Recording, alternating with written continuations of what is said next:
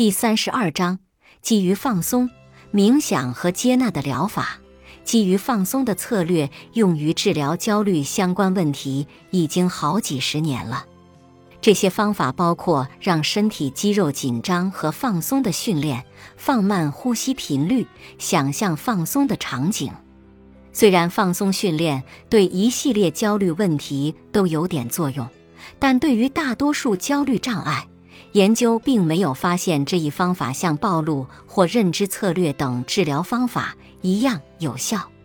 广泛性焦虑障碍是一个例外，因为放松是最有效的方法之一。其他焦虑类型患者，特别是那些对特定情境感到焦虑的人，最好关注其他一些策略。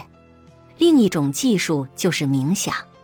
既然焦虑是一种不愉悦的情绪，做任何我们能做的去减轻它是很自然的，但是与焦虑进行斗争，从焦虑上转移注意力，或让它离开，往往适得其反。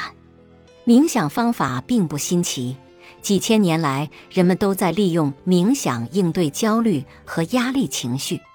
尽管这样，也只是在最近，科学家开始研究冥想在治疗焦虑障碍方面的有效性。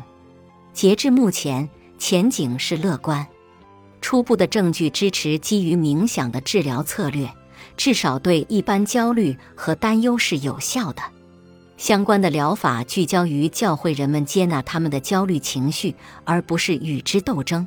比如接纳与承诺疗法。弄清基于冥想和接纳的策略是否与更成熟的认知和暴露策略一样有效，还为时尚早。但早期的证据表明，这些疗法很可能是有效的。基于冥想和接纳的策略将在第九章讨论。关于新的基于接纳的疗法是否与更成熟的心理治疗方法有着本质上的区别，也有着诸多争论。你在本书中会看到，基于认知和暴露的策略同样也鼓励人们接纳他们的焦虑情绪，而不是跟他斗争。本集播放完毕，感谢您的收听。喜欢别忘了订阅专辑、关注主播，主页有更多精彩内容。